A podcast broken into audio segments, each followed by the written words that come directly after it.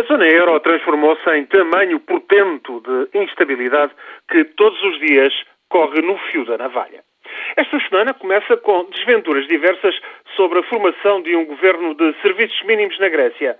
Irá convocar eleições para fevereiro.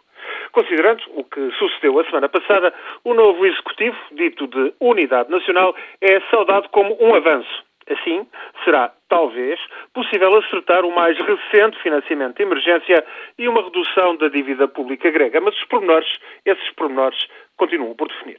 De resto, não há qualquer consenso político na Grécia sobre como escapar à recessão e indevidamente crescentes. A direita deverá ganhar as eleições e admite agora, em desespero de causa, apoiar programas de austeridade que contesta desde 2009. Portanto, a probabilidade de outro governo em Atenas vir a definir uma política coerente, com suficientes apoios sociais, é praticamente nula.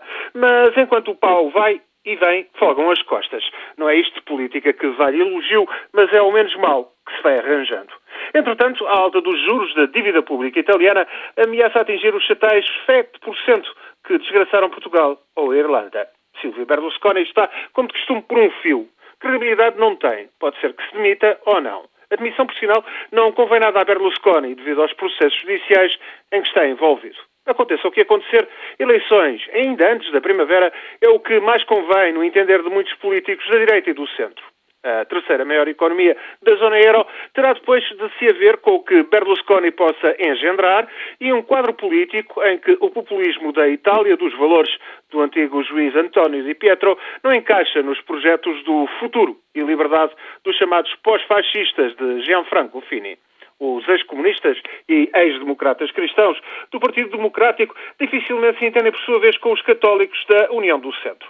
Os soberanistas da Liga Norte de Humberto Bossi, ainda no governo, seguem uma política de defesa de interesses regionais à revelia e, se necessário for, mesmo à custa da unidade do Estado. Estabilidade política em Itália, portanto, mesmo sem os escândalos de Berlusconi, é também qualquer coisa muito pouco provável para os tempos mais próximos. E assim, de crise em crise, começa a tornar-se cada vez mais evidente que o mais difícil está pela frente. E é isto: como rever tratados e levar o Banco Central Europeu a imprimir moeda, mesmo com riscos de maior inflação.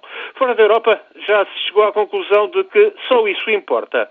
Portanto, Brasil, Japão ou China recusam investir mais divisas em fundos de resgate sem garantias de reforma das instituições que sustentam o periclitante euro.